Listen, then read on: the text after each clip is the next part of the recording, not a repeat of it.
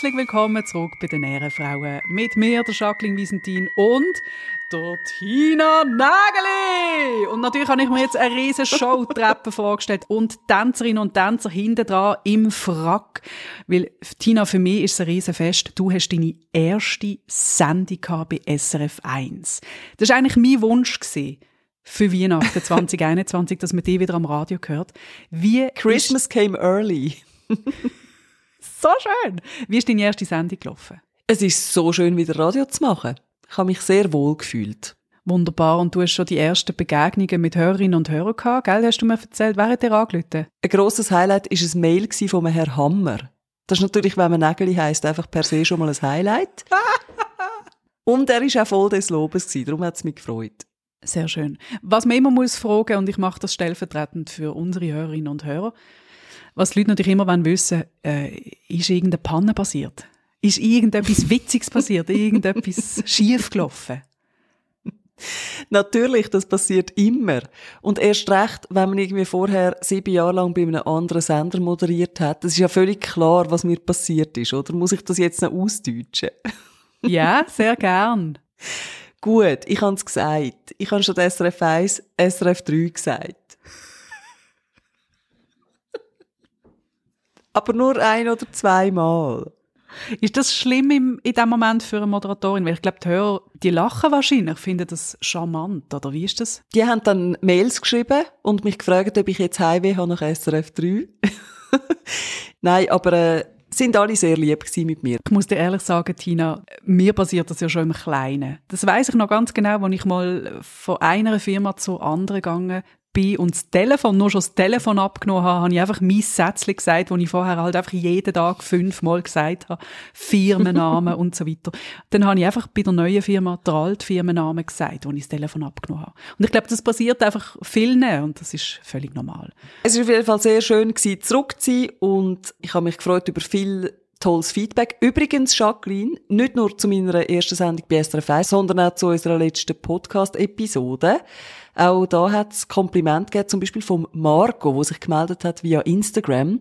Er schreibt, einfach mal ein Kompliment zu eurem Podcast. Herzlich, herzlich, mega. Nun habe ich die neueste Folge gehört und frage mich, ob du Reto Hugentobler persönlich kennst, denn so hieß mal mein Chef und es trifft sowas von auf ihn zu. Einfach toll. der Reto Hugentobler in der letzten Episode, der, wo irgendwie die Maske nicht hat, will im ÖV anlegen, mm. oder? Und dann hat diesbezüglich auch noch der Michel geschrieben, Gerade die Episode von dieser Woche fertig. Wie sprichst du Maskenverweigerer und Nasenbären im ÖV genau an? Mir fehlt meistens der richtige Einstieg. Hashtag Help. Gute Frage, die haben wir natürlich das letzte Mal gar nicht beantwortet, gell? Ich glaube ja, wir sind in dieser Situation beide so genervt von diesen Personen im ÖV, dass wir gar nicht dazu gekommen sind, irgendeine Lösung zu präsentieren. Was ja sehr untypisch ist. Muss man sagen, für uns ist das sehr untypisch, weil wir sind ja, äh, wie sind die Nägel, der Beratungspodcast. Wir haben immer eine gute Antwort auf jede Situation. Ja, so weit sind wir gar nicht gekommen. Wenn wir das noch nachliefern, Tina. Also das Problem ist in den meisten Fällen, dass es einem ja einfach unangenehm ist. Und darum tun dann halt die meisten Leute so ein bisschen passiv, aggressiv auf Maskenverweiger reagieren. Wir haben es letztes Mal ja schon davon gehabt, oder? Es ist einfacher, zum irgendwie so ein bisschen vor sich hingrummeln. Ah, ist das jetzt in dem Fall wieder erlaubt? So ein bisschen so, als wenn man es jemandem direkt sagt. Und das finde ich sehr gute Frage. Wie sagt man es dann jemandem direkt? Ich glaube, ich würde jetzt nicht unbedingt gerade die angriffige Variante wähle in so einem Fall, sondern jemandem vielleicht irgendwie noch einen Ausweg lassen. Also weißt du, dass man vielleicht eher sagt, haben Sie Ihre Maske vergessen? Wollen Sie eine von mir haben? Nur, dass man natürlich dann eine Ersatzmaske dabei haben für eben so Nasenbären, oder? Kürzlich ist eine Frau bei mir im Bus gesessen, die völlig gestresst war, weil sie die Maske vergessen hat. Und es war ihr so unangenehm. Gewesen. Und sie ist schon so reingekommen, sie hat so die Hand aufs Maul gehabt und hat geschwätzt. Dabei so, Entschuldigung. Entschuldigung, hat er eine Maske für mich? Hat aber eine Maske für mich? Ich zahle auch. Und hat sie irgendwie so Münz für, für genommen und hat so umhantiert. Und es war so unangenehm gewesen. und ich habe mich sehr drin erkannt. Also, mir ist das auch unangenehm. Und selbst wenn es eine Billetkontrolle gibt und ich ein Abo habe, habe ich das Gefühl, oh Scheiße, ich fahre jetzt da irgendwie schwarz habe immer ein ungutes Aha. Gefühl von vornherein, so vorauseilenden Gehorsam. Und ich habe die so, ich habe die so herzig gefunden. Ja, eben, man will ja in der Regel alles richtig machen. Aber jetzt bei den Leuten, die eben die Maske extra nicht anlegen, würde ich gleich die Taktik wählen, weil wenn man ja von vornherein sagt, hey du Pfeife, hast gehört, das gilt dann im Fall immer noch Maskenpflicht, dann ist einfach die Wahrscheinlichkeit, dass es nicht sehr konstruktiv endet, das Gespräch wahnsinnig hoch. Hingegen, wenn man eben anbietet, hey, hast du die Maske vergessen, soll ich dir eine auslehnen, dann hätte die Person wenigstens noch so eine Notfallausfahrt, wo sie könnte nehmen. Oder sie könnte ja dann sagen, oh ja, gern. Oder sie sagt halt, äh, nein, den Scheissdreck mache ich nicht mit. Aber dann hat man es wenigstens auf konstruktive Art und Weise versucht. Es ist ja auch immer die Frage, was unterstellst du dieser Person? Also wenn du von vornherein reinpfuhrst und sagst, verdammt, können Sie Ihre Maske nicht richtig, dann unterstellst du dieser Person, dass sie jetzt etwas Böses will oder dass sie das absichtlich macht. Ich würde im Fall noch vorher anknüpfen. Ich würde im ersten Moment davon ausgehen, dass die Person vielleicht vergessen hat, Masken aufzuziehen. So wie du das machst, finde ich das eigentlich sehr gut. Dass du sagst, oh, ich glaube, Sie haben vergessen, die Masken anzuziehen. Brauchen Sie eigentlich? Ich hätte da noch einen Ersatz. Finde ich eigentlich schon mal gut, weil dann unterstellst du dieser Person ja nicht gerade, dass sie ein Arschloch ist. Ich laufe natürlich mit dem Glöckli durch den Zug. Shame, shame, shame, look at him. Nein. Die Problematik ergibt sich ja auch in vielen anderen Situationen, vor allem im ÖV. Also, was machst du, wenn du eine Stunde lang mit jemandem im Abteil sitzt, der zum Beispiel extrem laut telefoniert oder jemand, der Videos schaut oder irgendeine Serie streamt und keine Kopfhörer hat und einfach durch das ganze oh. Abteil das schallt? Das ist ja auch immer wieder so eine, so eine Zwiespalt. Soll ich etwas sagen? Wenn ja, was? Und wie mache ich das, dass die Person nicht ausflippt? Ja, da haben wir ja auch einfach Angst, glaube ich. Und wie machst du das, Ami? Ich finde das im Fall sehr schwierig. Ich mache das selbstverständlich so, wie sich das gehört für eine richtige Schweizerin. Ich sage gar nichts, mache die Faust im Sack und behässig in mir inne. Nein, ernsthaft. Ich glaube, also die meisten Leute, das merkt man ja in diesen Situationen, sagen nichts. Obwohl man merkt, mhm. die Leute verdrehen die Augen und es nervt sie. Aber ich finde das schwierig. Ich finde das mega schwierig. Ich habe da noch nie so das Rezept. Mhm. Aber weißt, ich bin amig, wenn dann jemand etwas sagt, ist mir doch in den allermeisten Fällen extrem froh, dass es jemand angesprochen hat. Also jetzt gerade wenn jemand so laut Musik, also je nach Musik, aber in den meisten Fällen sind ja die Leute, die mit der Boombox in den Zug reinkommen, nicht die, die äh, die coole 80s-Playlist chattern lassen. Meiner Erfahrung nach. Und ich bin dann nämlich so froh, wenn jemand etwas sagt. Und vor allem, wenn jemand etwas sagt, so, dass es eben nützt, dass die Person findet, also gut, ich mache ein bisschen riesiger. Aber selber sagen ist halt immer so ein bisschen mehr, oder? Du könntest natürlich auf eine andere Ebene kommunizieren. Du kannst sagen, hey, look, es nervt mich sehr, dass du so laut Musik los ist, aber wenn du jetzt sofort das neue Album von Kruang Bin drauf machst, dann ist es okay, dann bin ich ruhig. Aber wenn immer noch der scheiß Techno weiter loslaufen, dann, hey, dann werde ich hure hässig am Schluss diskutiert ein ganzer Wagen darüber, was man jetzt los. Ich genau. weiß nicht, ob das nicht auch ausartet. Nein, ich habe gesagt DJ Bobo. Mir gefällt jetzt aber also wirklich das neue Album von der Helene Fischer viel besser. Wobei, das alte Zeug war besser gewesen. Das neue Album ist mir einfach zu viel, oder? Äh, das fände ich sehr schön. Also, dass du die Schiedsrichterin wärst, dann würdest du so einen Zettel führen, einen Bleistift, und dann darf jeder schnell sagen, was er fand, was so ein guter Sound. Ich glaube, da hättest du die Boombox bestückten Menschen in 0, nix vertrieben, wenn du so würdest anfangen. Wo ist er jetzt an? Jetzt ist er gar nicht mehr da. Hey, wir wollen Musik hören. Nein, lass du dort mit der roten Regenjacke. Du musst zurückkommen, weil du bist ja für Ed Sheeran gewesen. Wenn du jetzt gehst, hat der Ed Sheeran nur noch eine Stimme und dann müssen wir wieder nochmal anfangen von vorne. oh, also jetzt hoffe ich schon fast, dass das bald mal wieder passiert, dass ich mit jemandem mit einer Boombox irgendwo im ÖV sitze. Ich freue mich so auf den Moment, Jacqueline. Wir berichten in diesem Podcast. Gut. Was natürlich auch eine Variante wäre, Jacqueline, bei jemandem mit so einer Boombox, dass man einen Songvorschlag macht mit einer versteckten Botschaft. Zum Beispiel, hey, wenn du schon so laut Musik hörst, wir würden alle sehr gern Lily Allen. Fuck you! Fuck you very, very much. Das würden wir alle gern hören. du, ich habe eine Frage an dich. Und zwar habe ich wieder einmal, wahrscheinlich etwa zum fünften oder sechsten, tausendsten Mal, den Film Man on the Moon mit dem Jim Carrey geschaut. Mhm. Schnell zum Zusammenfassen, bevor ich auf die Frage komme. Der Jim Carrey spielt der US-amerikanische Comedian Andy Kaufman. Und es geht so das ganze Leben durch bis zu seinem Tod. Und die letzte Szene zeigt die Beerdigung von Andy Kaufman. Du siehst vorne eine große Leinwand mit ihm drauf, also der Jim Carrey, der natürlich Andy Kaufman spielt, und die brüllende Familie so in, in der Kirche, oder? Und er macht eigentlich eine Karaoke-Situation aus dem. Also er singt It's a wonderful life and it's good to have people you love. Irgendwie so ist der Text. Und singt ein fröhliches Lied und fordert eigentlich die Leute auf, mitzusingen an seiner eigenen Beerdigung. Vorne ist, ist der Sarg, wo man ihn noch sieht, er ist dort aufgebahrt. Und dann hast du noch so ein kleines Bällchen, das so auf der Schrift rumkommt, dass du genau weißt, wo du jetzt musst was singen Und dann habe ich mir gedacht, das wäre eine Frage an Tina. Gut, das fragst. Hast du dir schon mal Gedanken gemacht über deine eigene Beerdigung? wäre das so eine, würdest du selber Karaoke singen und die Leute müssen mitsingen, wäre es eher etwas Klassisches, Graus, mit einem Blumenbouquet vorne, da kann man ja einfach offen darüber reden, oder? Über so etwas. Mhm. Mhm. Ich finde das sehr eine spannende Frage und es würde mich jetzt gerade spontan von allen, die zuhören, wundern, wer sich das alles schon mal überlegt hat, weil ich glaube, mehr als man denkt. Also ich habe natürlich auch schon überlegt, wie wäre das echt bei mir? Die meisten von uns sind ja schon mal an einer Beerdigung gewesen und dann überlegt man sich zwangsläufig, glaubst, hey, was, was passiert echt, wenn ich mal nicht mehr bin, oder?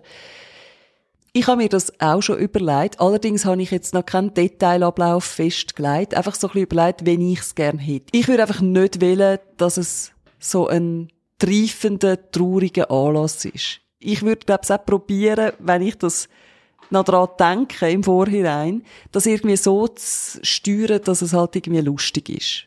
Weißt du, dass irgendwie an meiner Beerdigung würde Another One Bites the Dust laufen. Zum Beispiel. Ich finde das im Fall ein schöne, so. ich finde das im Fall ein schönes Ziel, dass du sagst, hey, ich möchte einfach, dass alle mindestens einmal haben müssen herzhaft lachen. Unerwartet Ja, das an, würde ich einer, wählen. an einer Beerdigung. Finde ich mega schön. Was mir auch mega wichtig wäre, ist, dass es wahnsinnig gutes Essen gibt. Also das Leichenmahl, das müsste einfach fantastisch sein. Etwas, wo sich die Leute richtig positiv daran erinnern. Es dürfte gerne auch feucht fröhlich sein. Also einfach so, dass die Leute irgendwie am Schluss finden, so, hey, eigentlich noch schön ist die jetzt gestorben, sonst hätten wir ja gar nicht so ein tolles Fest gehabt. Und sie erzählen Jahre später, erzählen sie, wenn sie gefragt werden, hey, was ist dein Lieblingsessen? Sagen, hey, es tönt jetzt makaber, aber an der Beerdigung von der Tina Nägeli hat es so einen geilen Auflauf gegeben. Und ich denke immer an sie. Das ist natürlich, das ist Gerade super. der Dauphinois. genau, und dann würden sie nachher sagen, du, Gottfried Stutz hätte ja nicht immer ihre blöden Scheissvitaminpräparate genommen, hätten wir das schöne Fest schon ein paar Jahre vorher können haben. ich würde einfach wählen, dass die Leute auch lachen können an meiner Beerdigung, ohne dass sie ein schlechtes Gewissen haben, weißt? Das hat mir dann manchmal an einer Beerdigung das Gefühl, jetzt muss man traurig sein und die Leute, die vielleicht nicht können brüllen, wenn andere dabei sind, fühlen sich dann schlecht. Das darf nicht passieren an meiner Beerdigung. Ich möchte, dass die Leute auf ihre Art und Weise könnten Abschied nehmen und dass es eben auch erlaubt ist, dass man halt einfach mal rauslacht oder einfach nachher eine gute Zeit hat, auch wenn das eine Beerdigung ist. Das wäre für mich so das oberste Ziel. Ich habe ganz viele Fragen an dich, Tina.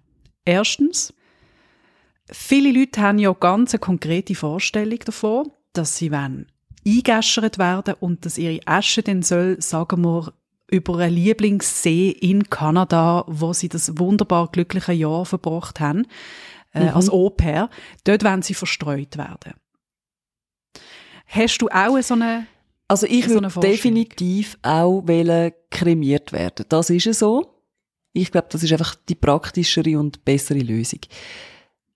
Wo die Asche genau ankommt am Schluss, das kann ich nicht entscheiden. Ich finde, das müssen die Hinterbliebenen dürfen sagen. Weil sie möchten vielleicht nachher einen Ort haben, wo sie noch hingehen können oder, oder eben auch nicht. Vielleicht haben sie auch überhaupt keine Lust auf Grabpflege, was ich würde verstehen. Und darum sollen das die Hinterbliebenen entscheiden. Was sicher ist, ist, ja, also wenn verstreut, dann definitiv irgendwo in der Natur. Und nicht irgendwo äh, an einem super touristischen Ort oder so. Gut, dass du gefragt hast. Es gibt übrigens ein Ort auf der Welt, also ein touristischer Ort, wo besonders viel Asche verteilt wird. Hast du eine Ahnung, was das könnte Weiss nicht, Eiffelturm oder, äh, Dort ist es, glaube ich, mega schwierig herauszufinden, wenn es passiert ist, wie es sich in dieser Höhe recht kann verteilen Nein, es ist Disneyland oder Ui, Disney. World, glaube ich, in, in Orlando. Mindestens einmal im Monat wird jemand verwünscht. Also man kann sich vorstellen, dass es viele Leute gibt, die nicht verwünscht werden, also viel mehr Fälle. Und dann werden die aus dem Park rausgeschossen. Und es gibt sogar einen Code von den Mitarbeitenden dort. Also Disneyland ist ja the happiest place on earth. Oder? Es gibt ja viele Leute, die verbringen dort glückliche Stunden und gehen dort jedes Jahr in die Ferien. Und dort gibt es auch Regeln, wie die Angestellten, die Castmember, wie die miteinander schwätzen. Und da darfst du natürlich jetzt nicht vor diesen Leuten dort sagen, hey, da ist gerade jemand mit Asche gekommen und hat Asche über einen Pirat drüber gestreut, sondern du hast ja so ein Codewort. Und das Codewort heißt HEPA Cleanup, also die Buchstaben H-E-P-A. Und alle die, die in der Reinigungsbranche tätig sind, kennen das vielleicht. Das ist so eine, ein spezieller Filter, wo, wo ganz feine Partikel kann aufnehmen kann, wie zum Beispiel Asche. HEPA Und Das heißt, wenn, Cleanup. sie, wenn Sie das sehen, genau, dann sagen Sie, jetzt gibt es ein HEPA Cleanup, Ui, kannst du das bitte machen? Hey, aber ich verstehe es eigentlich schon noch. Also ich würde das jetzt nie wählen, aber ähm, happiest place on earth, also eigentlich der perfekte Ort, um die ewige Ruhe zu finden. Ich denke einfach so, ich dann schon froh, wenn sie es irgendwo machen, wo nicht andere Leute involviert sind. Ich stelle mir jetzt gerade irgendwie so den Europapark Rust vor und dann irgendwie auf der Blue Fire beim grossen Looping da die Urnen auftun, da haben also wirklich alle auf dem Bändchen etwas davon gehabt, oder? Und dann gibt's noch so ein Fötterchen und du siehst einfach nichts, weil alle einfach in der- Wolke, in so einer Aschenwolke sitzen. Ja, man müsste es schon ein bisschen dezenter machen. Übrigens, ich habe noch nachgeschaut, welches die beliebteste Attraktion ist in, in Orlando im Disney World. Es ist das Spukhaus. Nein. Es ist ein Haunted Mansion. Ja. Gut, dann kannst du eigentlich froh sein, wenn die Leute nur mit der kremierten Verwandtschaft kommen und nicht, äh, aber lassen wir das vielleicht, hä? Okay. Ich könnte mir schon noch vorstellen, dass wir zum Beispiel mal auf Florida fliegen, eine gute, so gute zwei Wochen in diesen Parks völlig Spass haben. Und dann würden wir unsere Meinung ändern und würden sagen, hey, ich habe eine konkrete Vorstellung. Ich will, dass meine Asche genau in diesem Looping verstreut wird. Und Tina, wenn ich stirb, musst du wieder auf das verdammte Florida und meine Asche dort in der Luft verteilen. Aber siehst, das finde ich zum Beispiel etwas Schönes. Also, jetzt nicht unbedingt das, der Aspekt mit jemand dort verteilen, aber wenn du quasi den Hinterbliebenen einen Auftrag gibst, was ja eigentlich an sich nicht cool ist, oder? Niemand hat gern Verpflichtungen, aber wenn das ein Auftrag ist, wo Spass macht. Wenn ich jetzt würde sagen, Jacqueline, wir zwei sind immer gern zusammen in die Vergnügungsparks gegangen, was ja tatsächlich übrigens so ist. Wenn ich sterbe, möchte ich, dass du mit jemandem, wo du extrem gut magst, gehst du bitte nochmal auf alle die Bahnen, wo uns beiden am besten gefallen haben. Das ist doch ein mega schöner Auftrag, nicht? Ja, finde ich schön, aber ich, äh, es entsteht schon ein bisschen Druck, muss ich sagen. Mhm. Und dann stellt sich für mich auch noch so ganz eine praktische Frage. In welches Gefäß tue ich denn deine Asche umfüllen, damit ich das kann mitnehmen kann in so einen Park? Du kannst ja nicht mit einer Urne Ah, nein, du müsstest mich nicht Sagen mitnehmen. Nein, nein, du müsstest mich nicht mitnehmen. Aha. Der Auftrag wäre einfach, dass du nochmal eine gute Zeit hast in Gedenken an unsere guten Zeiten. Das Gleiche, wenn ich würde mit einer Beerdigung bezwecken, dass die Leute einfach nochmal so einen richtig schönen Moment haben. Weißt du, die Leute sind sowieso traurig. Nehme ich jetzt mal an, oder? Oder? Ja, ich gehe auch davon aus. du musst mich nicht vom Gegenteil überzeugen in den nächsten Jahren, gell? Was ich übrigens noch cool fände für eine eigene Beerdigung ist, das, was du vorher aus dem Film erzählt hast, so eine direkte Ansprache. Jetzt für eine Radiomoderatorin wäre es ja noch naheliegend, dass man so eine letzte Botschaft aufnimmt nimmt und die dann ablädt in der Kille. Und das kann ja eben wirklich etwas sein mit einer gewissen Ironie, mit einem feinen Witz, wo die Leute vielleicht eben aufmuntert. Das könnte ich mir jetzt noch vorstellen. Also ich merke, ich brauche ein ganz genaues Briefing von dir. Meinst du nach dem Motto, wenn eins von uns beiden geht, dann komme ich dann deine Blumen schon gießen auf dem Friedhof? Nein, nicht, dass es so ein Missverständnis gibt wie vorher. Jetzt stell dir mal vor, du stirbst. Gott bewahre. Du stirbst und ich habe jetzt den Job, das umzusetzen. Und ich habe einfach ein ungenaues Briefing bekommen. Also es ist irgendwie das Briefing mit dem, mit dem Park und ich sollte die gute Zeit verbringen. Ich habe aber verstanden, ich soll deine Asche dort verschütten. Also das heisst, ich streite dann mit dem dann, sagen wir, mit deinem Mann, streite ich so, nein, ich brauche jetzt die Asche, ich muss jetzt in den Europapark und ich muss dort auf die Blue Fire. Und Tina hat doch gesagt. Und dann sagt die Person, nein, sie will nur, dass du eine gute Zeit hast. Und dann, ei, hier und her und hier und her. Und dann wie im, in, im Film, rissen wir an dieser Urne und sie geht in die Luft und du verstreust einfach irgendwie am, am Aschenplatz in Basel aus Versehen. Ja, also da kann ich nur sagen, Jacqueline, ich hoffe, jemand von euch beiden hat dann einfach den HEPA-Filter dabei. HEPA Und mit dem wunderbaren Schlusswort. mit dem wunderbaren Schlusswort und dieser Produktempfehlung verabschieden wir uns aus dieser aktuellen Folge. Außer du hast noch letzte Wort, wo du möchtest an uns richten, Tina. Es wird immer besser. Bleibt besser gut am Leben und hebt euch Sorge. Das ist unser neues Motto. Bleibt gesund, bleibt am Leben und hoffentlich bis nächste Woche.